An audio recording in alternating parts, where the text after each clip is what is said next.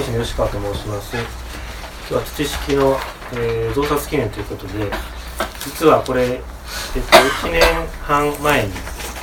出版した時にも1回やってるんですけどそうですね、で今日はそれを完売してこれ何冊作ったんですか？あ第2冊です。あ2冊目1冊目500部。500部。500部完売したそうです。素晴らしい。素晴らしいのでいかが増刷、えーしますって話を聞いてたんですけどもその記念になんかしたいねっていう話をしてたんですけども、まあ、ツイッター上で東さんと小説家の吉村万一さんが絡んでるのを見て僕がそれを見て2人で話聞いたら面白いんちゃうかなと思ってちょっとノリでなんかやってくださいって言ったらトントン拍子で今日になりました。そんなわけでじゃあ、はい。お二人の対談ですけどよろしくお願いします。お願いしますですねえーっと吉村さんはともかく僕のこと多分あんまりね皆さん知らないと思うんで最初軽く自己紹介させていただくとあのー僕は住んでるのが奈良県の宇陀市というところなんですね。でそこには4年ちょっと前に移り住みましてもともとは大阪なんですけどでそこでまあ自分の食べる分のお米作ったり鶏買ったりしながらえっ、とまあ仕事お金を稼ぐ仕事としてはいろいろなんかやってるんです。別にこれがメインとかいうのもなく。でえっ、とちょうど3年目、えー2017年にえっ、と念願だった米を、えー自分の1年分の米を自分で作れたのでまあそれをきっかけというか一つの区切りとしてあの今の自分のそういう里山生活を元にしたあの本を仲間と作りました。それが、えー、とさっき、えー言ってくれはった「土式」っていう本です。でそんな感じです僕は。でで売り切れたので今回あのすり直してで調子乗ってあの線吸っちゃったんですやっちゃったなってちょっと思ってるんですけどあのただその、まあ、売るためもちょっとあるんですけど今回からこの「追肥」っていうあの付録冊子を入れてますこれに。はい。でこれには去年熊本であのある定談をしたんですけどそのお相手が人類学者の奥野克美さんっていう方と石倉俊明さんっていう方だったんですでえっ、とそれを載せてるんですがその定談があった次の日にあのあの吉村さんと僕は初めてお会いしてるんですよね。あれは、えっとその奥野克美さんとたちがやってるマルチスピーシーズ人類学研究会のシンポジウムでしたよね。それに吉村さんも登壇されてた。そうですねですよね。うん、でその時席が自由やってたまたまお隣やったんですよね。そんでその時まであの僕吉村さんの小説は読んだことがなくて あのでも名前だけはしててああの人かと思ってそれで、えーその時に辻式も買ってくださったとは覚えてますしでそれからまあポツポツ小説読ませていただいてあの面白いなって思ってたとこです。で普段ツイッターでねなんかたまにやり取りがあったという感じはだと思われいそうですね。はています、い。もう一応自己紹介。うん、なんかあのそのえーっとあーあーどこになったか。あのそ3人で定談された翌日の、はいはい。あれはその熊本の熊本大学っていう大学があってその大学で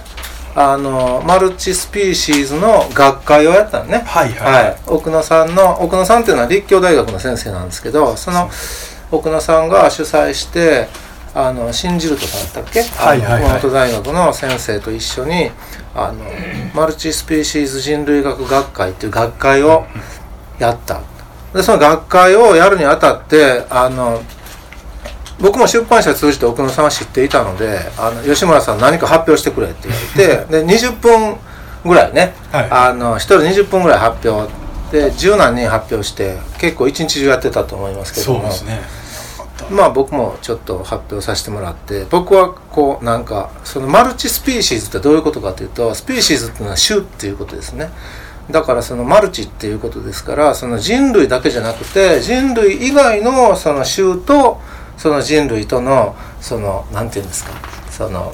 分けて考えないっていうか。そうですね。その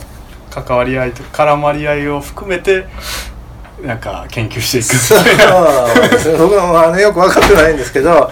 あの要するに人間中心主義っていうのをこうちょっと狭いんじゃないかっていうことで、まあ、新しい人類学という、まあ、そういうあの、ことですね。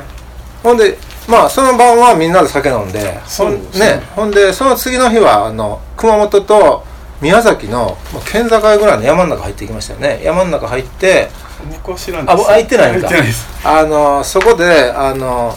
鹿鹿狩りをしたんですよね。鹿狩り。鹿は害獣なのであの飼ってもいいわけですよ、で罠がこんなねカチャーンってやる罠が仕掛けてあってでその罠をこ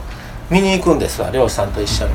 そしたらあの罠にかかってるってことでその普通のこう自動車道のその雑木林の上の方に、まあ、罠が仕掛けてあって、うん。そこにもう鹿がかかってるんですよね、うん。で晩にかかったかしてもう足なんかはそのこのカチャーンっていうその、あれでずるむけになってんですよ。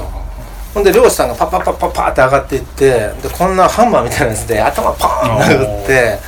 で気絶したところをこの辺をねぐさーってこうナイフで刺して、はいはいはいほんで上から蹴り落とすわけです。ようん。そしたらドーッドタってこう落ちてでその辺のねアスファルトの道のところにこう鹿の死体がこう、でその呼吸のたんびにそのあの傷口からあの血が吹き出る感じで20分ぐらいは生きてましたね、でびっくりしたのは僕「鹿の目」っていう小説も書いてるんですけど鹿の目っていうのはまあ茶色っていうか黒っていうか、でしょ。でもあのその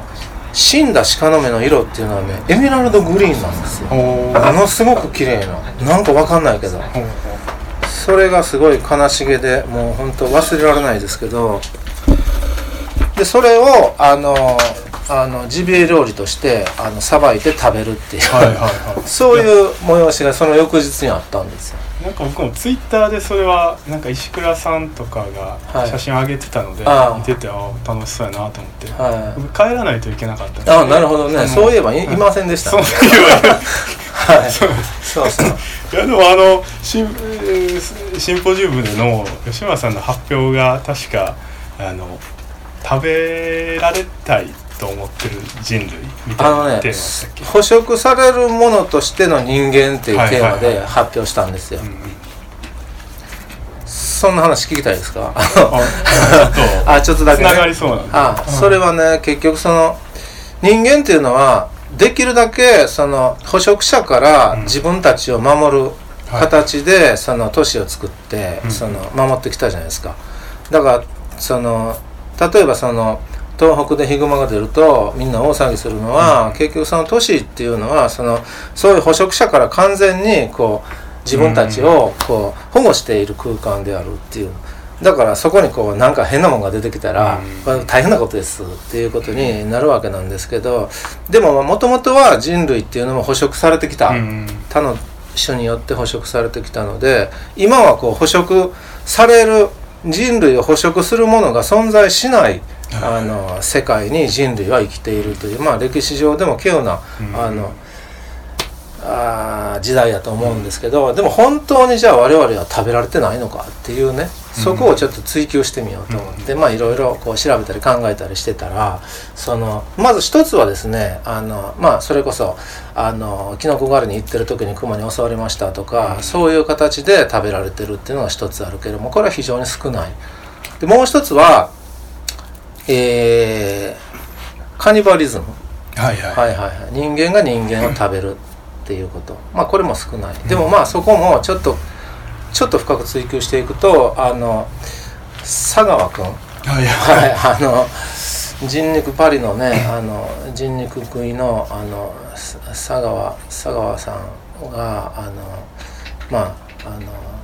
女性のねあのうん。体をさばいて食べたっていうまああのあれなんかも、まあ、よくよく読んでみるとあのすごくリアル、うん。うん。例えばその、まあ、いいかこんな話は。あの乳房を切ると、あの乳房とか太ももを切るとあのトウモロコシが出てくるみたいなね、その黄色いブツブツ。ほんでその赤身の肉に達するまではかなりその脂肪を、はいはいはいはい。あの避けていかないと赤身の肉に達しないとかその目をそのナイフで突き刺すんですけど、はいはい。突き刺さらない。はその人間の体の中で最も無防備で最も露出している最も弱い部分が最も刺しにくいってういううん。ツルツルしちゃって。あ球体やそう球体だし、うん。とかねすごいまあリアルなあの手記を残してて、あの中にはねそのまあこれは直接あの彼があの残した本じゃないんですけど彼をめぐるあのあの本で、うん。えー、とちょっとタイトル忘れましたけどコリン・ウィルソンとか野間正蔵とかが書いてるやつなんですけど、その口絵にですねあの写真が載ってるんですよその,、はい。あの殺された女子大学生の。その裸体のねでもう乳房とか全部ないはい。白黒なんですけどあんなものを出版していいのかっていうぐらいのものがあの残っていてで彼は精神に一応ちょっとまあ心神耗弱ということで無罪なんですよね、うん。で無罪ででパリから日本にも送り返されてきてっていうような形でものすごく特殊なあの事件やったと思うんですよ、でそのあのから十郎がその、あ佐賀君の手紙書いて芥川賞もらったりとかものすごくこうなんかちょっと変なあの感じですね。でまあそういうのもでもカニバリズムっていうのも非常に少ない。うんじゃあ我々のその一般の生活にその我々自身が捕食されるっていう事態はもう皆無なのかっていうとうん。どうもそうじゃないような気がして。はいはいそれで考えていくとあちょっと待てよと。例えばあの子宮子宮にあの異常があって病院に行きましたと、うん。そしたら「あちょっと子宮がんですね」ということで、じゃあもう子宮全摘しましょうかということで子宮を取ったりする、乳がんで取ったりする胃がんで取ったりするっていうそのいわゆる手術による切除。手術による肉の切除っていうのが一体どれぐらいあるんだろうかっていうふうにそのいろいろ調べてみるとそれがねそのちょっと数字は忘れましたけどその 4, 4トントラック何十台分も1年間にその人間の肉っていうのは切除されていると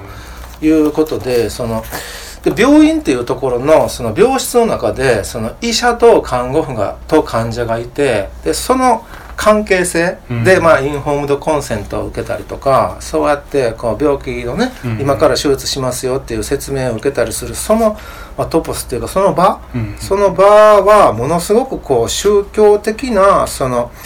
空間宗教儀式のあの空間に似ているっていう、うん。そういうまあその研究もあったりしてその我々っていうのは進んで自分で病院に行って、はいはい。そして医者からその宗教的な雰囲気の中で説明を受けてで自ら抱くというふうに承諾をしてで自分の肉を切除しに行ってもらっているということ。これは一つの捕食じゃないのかと。であのちょっと異常があっただけでも内視鏡を入れたりとか、内視鏡入れたことあります？あのもう本当に辛い、ははい、特にあの大腸の曲がり角が、はい、ああれはここの角に当たって曲がっていくんですからね。ああそう。だからうーって痛いんですよ。あ痛いんです痛いんですよ。それとかそのあのこう胃カメラ。はいはいはい。胃カメラもなんかねその口閉じないようになんかこうマウスピースみたいにさせられて、そこの穴にこうあのファイバースコープみたいなバーってこう突っ込まれていくんですけどもうよだれだーって流しながらっていう感じの。でもそういったことのものすごい苦痛を耐えてでその上にさあ切除しましょうって言って肉を提供してる我々って一体何なんだみたいな、そういう昔はそんなんなかったわけじゃないですか、昔はもうあの病気になったらそのまま死んでたみたいなね、ところが今はそのそういう形で大量の肉をあの医療機関に提供しているっていう我々のその在り方っていうのは、まあその大きな目で見ると捕食され続けているなという感じがありますね。というようなことをまあ発表したんです。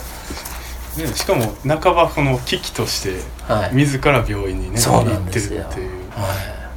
しそれ実は食べられたいんじゃないか。そうそうそうね。だから佐川君もじ実際はその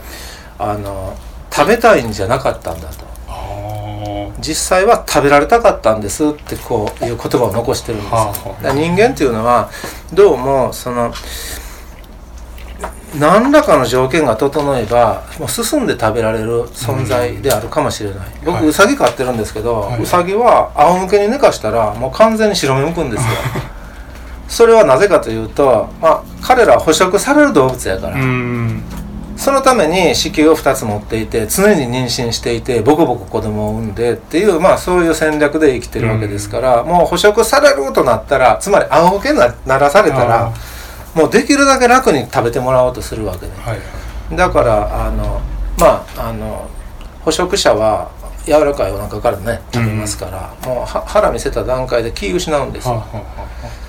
だからまあそんな感じが多分人間にもどっかあって例えばそのどどっかで読んだ読みましたけどあの熊を狩る漁師さんね、はい。熊を狩る漁師さんはあのもしその熊に食べられるんやったら、うん。それは本望だと。あそれ多分石倉さんがこの石倉さんがその類にそうタグに書いてたやつです、うん。はい。要するにそういうあのまあなんていうか狩り狩り狩ら狩り狩られる存在っうんていうのが本来うん。なんじゃないだろうかというようなことですよ。ね。はいそうなんかその食べられるっていうところから今日の人類対比化計画にはいつながるかなと思ってて。あのあ一応あのレジュメを作ってあこれをちょっと解説してください。あのこれ難しい。あのねちょっと変に真面目なとこあってこういうの作っちゃうあタイプなんですなんとなくわかります。はい。うんあでもあの半分ぐらい冗談なんであんまり真面目に読んでほしくないですあのうんそもそも対比あんまりこれを順番に見ていくって感じでもないと思うんですけどまあまああのそもそも対比ってその生きてたなんか有機体が死んでそれがこう微生物とかえーその前にはもうちょっとこうミミズとか小さい動物に食われてそれでその無機物に分解されそれが、えーあの植物の栄養になるみたいなものだと思うんですけど。だからえっ、とまあ死んだら食べられるっていう状況もあるしもしかしたら僕ら常に食べられてるのかもしれない。微生物に。常にそれにでも抵抗しながらなんとか生きてるみたいな感じなんかなと思ってて。うん。でさらにはそのうん僕らのその体の中にはもう無数の菌たちも生息していますしまあそれらは、ね、僕らの消化を助けてくれてたりするわけですけど同時に僕らが死んだ瞬間そいつらって僕らの体を食い始めるじゃないかなと思っててなんかだからすごいあのある意味そ僕らの腸内細菌とかって僕らが生きてる時は共生してるのかもしれないですけど死んだ途端もうやられるだけの状況になるんじゃないかって思ってたりしてて何やったっけ？あそれで対比っていうことを今回僕最近ずっと対比に注目してまして。まあ実際僕あの田んぼとかやってるし野菜とかも育ててるんでやっぱり、えー そういう作物を作る時には大事なものなんですね。うん、何もそういう、えー堆肥を上げないで育てるとやっぱりその作物って人間に飼いならされた植物なのでなかなかその他の野生の植物と同じようには育ってくれないっていう状況があってだからそのうん結構身近に実際にあるものですしあとはこのレジュメにも書いてますけどあのさ最近僕注目してるあのダナ・ハラウェイっていううんアメリカの学者さんがいてて、この人私たちはコンポストであるつまり堆肥であるっていう、えー言い方をしてるんですね。あの残念ながらまだこの文言が書いてある最新著は翻訳されてないんですけど、まあ、どうやら今年中に出るんじゃないのっていう話をその翻訳された方にちらっと聞いてますけど。でこの人が言うそのコンポストっていうのは結構語源に遡ったような文脈で使っててあのコムとポストに分かれてる。でポストを共にするって呼んでるんですね。ポストっていうのはまあ 地位とか持ち場とかいう意味で使ってはるんだと思いますけど、えーなぜそういうのかというとそのまあ今地球環境が結構危機的な状況にあってまあ破滅していってる段階だと、まあ、その状況をまあ共に他の生き物たちと共にしている人類ということであの人はあの 対比なんだとコンポストなんだっていう言い方をしてるんですね。まあある種のその言葉遊び的な部分もあると思うんですけどあの何かそれに収まらないあの真面目な部分もあってそういう環境問題への意識であるとかあのどんどん絶滅していってる他の生き物たちへの意識っていうのもすごいあの含まれてるもので実際対比はあの次の生命を育むものでもありますし、えーというところですごく注目してるうんんです。いやそれで今回そのあの吉村さんとの対談が決まってからその人類一体非化計画っていうのは、まあ、僕がちょっと僭越ながら考えさせてもらったテーマなんですけどあのなんでそうしたかっていうとうーんまずその吉村さんの小説を読んでるとあのちょっとこううって思う時もあるんです。なんかあまりにもその過激な描写であったり、えーそういうのを読んだ時にちょっとこう読むのが詰まるような感覚があるんですけどそれでも読んでるとこう自分の中の黒い部分と共鳴してなんか絵も言われぬなんか喜びみたいなのが 湧いてくるんですね僕なんか。それなんかだんだん気持ちよくなっていくみたいな感覚があってあのそれこそえっとこの「クチュクチュバーン」っていうこの短編集って言っていいんですかね。そうですね、はい。三つ入ってますね。この3つ入ってるうちのあの吉村さんのデビュー作である、えー国営。へ巨大浴場の午後。のあれとかも途中から最初僕やっぱ人間なんで自分も。人間目線で殺す宇宙人に殺される存在として読んでたんですけど途中から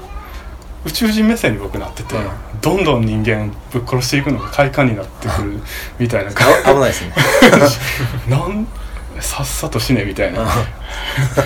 どんどんぐちゃぐちゃにしてったるみたいな感じで読んでて最後ほんで人間が、まあ、主人公があのまあ何の希望もなくあ、まあ、希望一瞬現れるんですけどまた宇宙人がやってきてボコボコにされるっていうのでいいなって思ってて、これ書いた時は そのハリウッドのねアメリカのハリウッドの映画がちょっとあまりにもつまらないので、う。んあの怒ってたんですよ個人的に あのインデペンデンス・デイとかはいはいはいあはい。の宇宙人がやってくるわけね地球に。はいはいはい。で宇宙人が地球に攻めてくると、うんうん。もう攻めてきた時点で向こうの勝ちやと思いませんか？その遠いところからねわざわざいらっしゃってるわけやからものすごい技術力を持ってるわけですよ、うんでもそのインディペンデンス・デーは最後どうなるかっていうと、その大統領がアメリカ大統領がはい。元空軍パイロットかなんかでその戦闘機に乗って、うん。で率先して空軍連れてって、はい。その UFO みたいなところの心臓部にバーって行って、うん。ミサイルボン撃ってイエイみたいな感じであー。まあ、人類が勝つんですよ。あ、ありえへんでしょ。そうそうそんなわけあるかと。まあ もう人類はそのボッコボコにされるはずやと、うんうん間違いなく。そうですねでもそういうあのハリウッド映画がちょっとなかったような気がする、あのだからじゃあもう俺が書くとか思って、うん。それでその宇宙人が攻めてきてでまああらかた人類をボコボコにやっつけて、はい。で一旦去っていくんですよね、はいはいはい。ほんでその一旦去っていった後で生き残りの人類がおるわけです、うん。それがそのもうほとんど瀕死の状態で。うん。でそれが傷を癒すためにその昔の国営巨大浴場っていうね巨大な浴場があってそのお風呂の中に体を浸しに来て傷を癒していると。でまあなんとかあのまあいろんなもの吐いたりとか、はい。ななんかもうどうしようもない、もう確実に死んでいくんですけどまだ生きてるような状態で、でもなんとか希望もあるんじゃないかっていうところで最後もう一回宇宙人が攻めてくるっていうところで終わるという、うん。もうあのコテンパンに い 人類をそう。そしたらねあのハリウッドがす、うん。なんか、まあ、この小説読んだのかどうか知りませんけど ちょっと残酷なやつをあ作るようへなあのスターシップトゥルーパーズとかですね。あああれ いいっすね。そうあれいいです。もうあのカマキリみたいな宇宙人がもう人間をこう八つ咲きにしていく映画なんですけど あれが本当にあやっと俺に追いついたかもねそんな感じあの「スターシップトゥルーパーズ」僕ね。あれ何歳ぐらいの時かな。中学生か高校生の時にたまたま深夜でテレビでやってたんですよ。あやばいですね。なんやこのおもろい映画はいって。あ思って本当素晴らしい映画ですね。うんなんかだから多分僕もその食われたい願望が強い方やと思うんですけど。うーんいやそれでその誰かの餌になる食われたいっていうより誰かの餌になりたいみたいな。何か別の生き物を育みたいみたいな感じですかね。あの何でしたっけ？なんか昔のお坊さんが読んだ時世の句でした。あの桜の木の下で死にたいみたいな歌なんでしたっけね。えー、っと誰やったっけ？剣？西行？西行？のちょっとね具体的に思い出せないですけどえー、っとねはえー、っとねその望月の如月の頃っていうフレーズが入ってたと思うんですよ。あああのあれか。えー、まあそういう、ね、花の元にて。春しなんそう。ん？そのねなんと。雪の如月。うんなんかそんな頃みねたいな。まあとにかく桜の木の大変になりたいということですね。自己肥料化願望って、はい。あの三田宗介さんなんか書いてましたけどあなんかえそういうのがまあもともと僕多分ある強い方やと思うんですけど、うん。じゃあその農作業とかしてはってはこのまま行き倒れというかうん。そのまあ熱中症かなんかい、でポトッと倒れてでもまああの誰も来えへんうんでそのまままあ死んじゃっはいはいはい。てその土に帰っていくっていうのもまあ一つありかなみたいな。いやもうありどころか本望ですよね。あ多分いやまあ、すうん、考えられる中ではそういう死に方が一番いいなって今思ってますけど、うん。なかなかね今難しいですよね、多分そのなんかね最近アメリカでその人体の対比化が合法化されたみたいなニュースえ？ありましたけどその死んでから、えー、火葬とか土葬じゃなくてなんか専用の液体かなんかにつけて分解して堆肥にするっていう。巻くんですかそれを？うんた巻いていけるとかですよね。あうん。まあそんなニュースもありましたけど、日本ではそんなんやっちゃダメなんちゃいます？まだね、うん。ああかんと思いますね。はい。で多分その僕が今畑で倒れても多分見つけられちゃうんですよね。誰かに。はいはいはいでまあ連れて行かれて。そう見つけられたらねもう焼かれちゃいますから。う。んだからやっぱりこうね見つからんようなとこに行くしかうんないんですよね。ちょっと残念やなと思ってて。まあそうやってほんででさらにまあこの僕のレジュメのテーマでもあるんですけどあの、まあ、死んでから対比になるなんか僕は当たり前だと思ってるんです。よ、そんなんどんな人間かってそう対比になれるわと。生微生物に分解されて。でもそうじゃなくてその生きながらに対比的に生きることはできないか。最近考えてまして。まあそこにさっき言ったハラウェイの「私たち対比である」っていうのが来たんであいいやんと思って。いいけどその具体的なイメージがもう一つ分からへんのですけど。そうですよね、はい。あのまあまあ半分ジョークっていうことをああの忘れずに聞いてほしいんですけど、はい。はい。あのそれがあのこの2つ目のあの対比化されていない腐った人間っうんていうところであのまあ腐敗が前提じゃないですか、うん。対比って。でも腐敗って言った時に、まあ、辞書調べても2つの意味が出てくると思うんですけど、まあ、1つはあの普通の腐敗というか、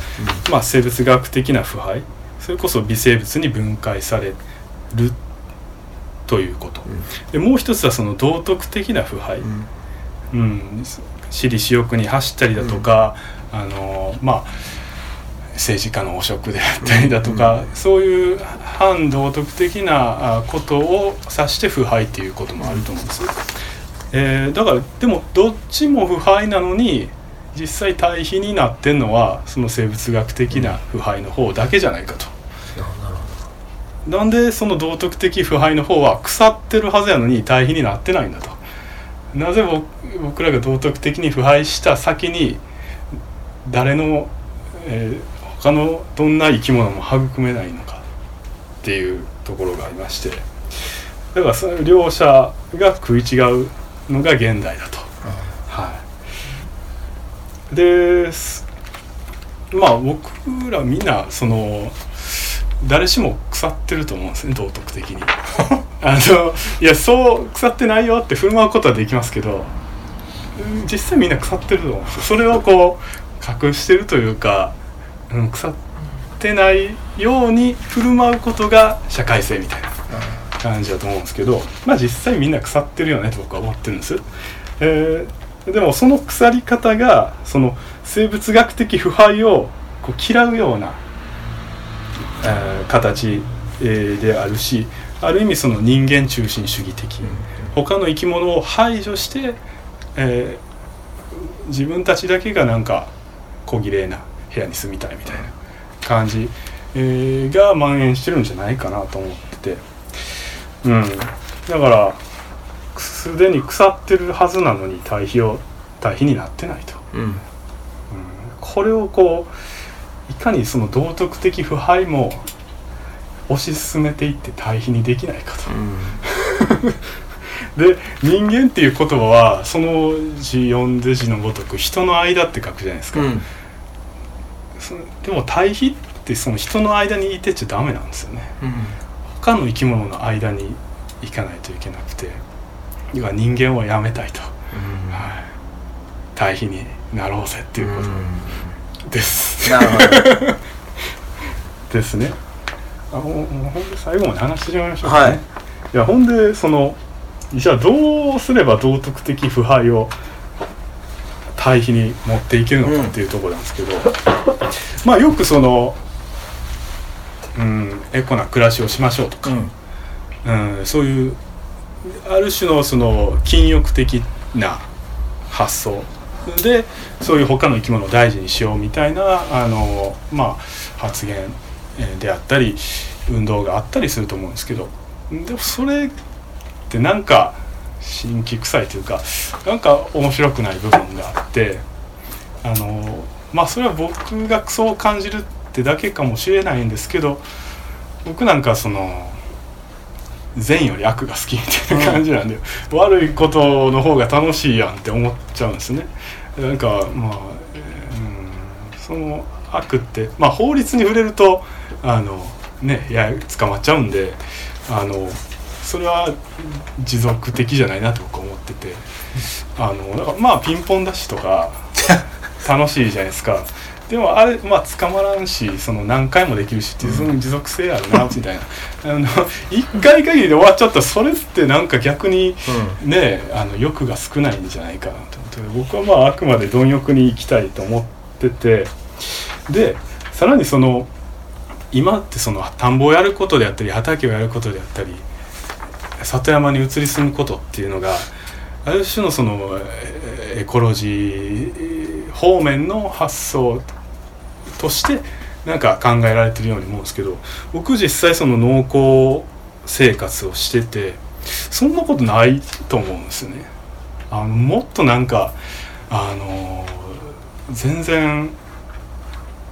善じゃないというか、うんすごい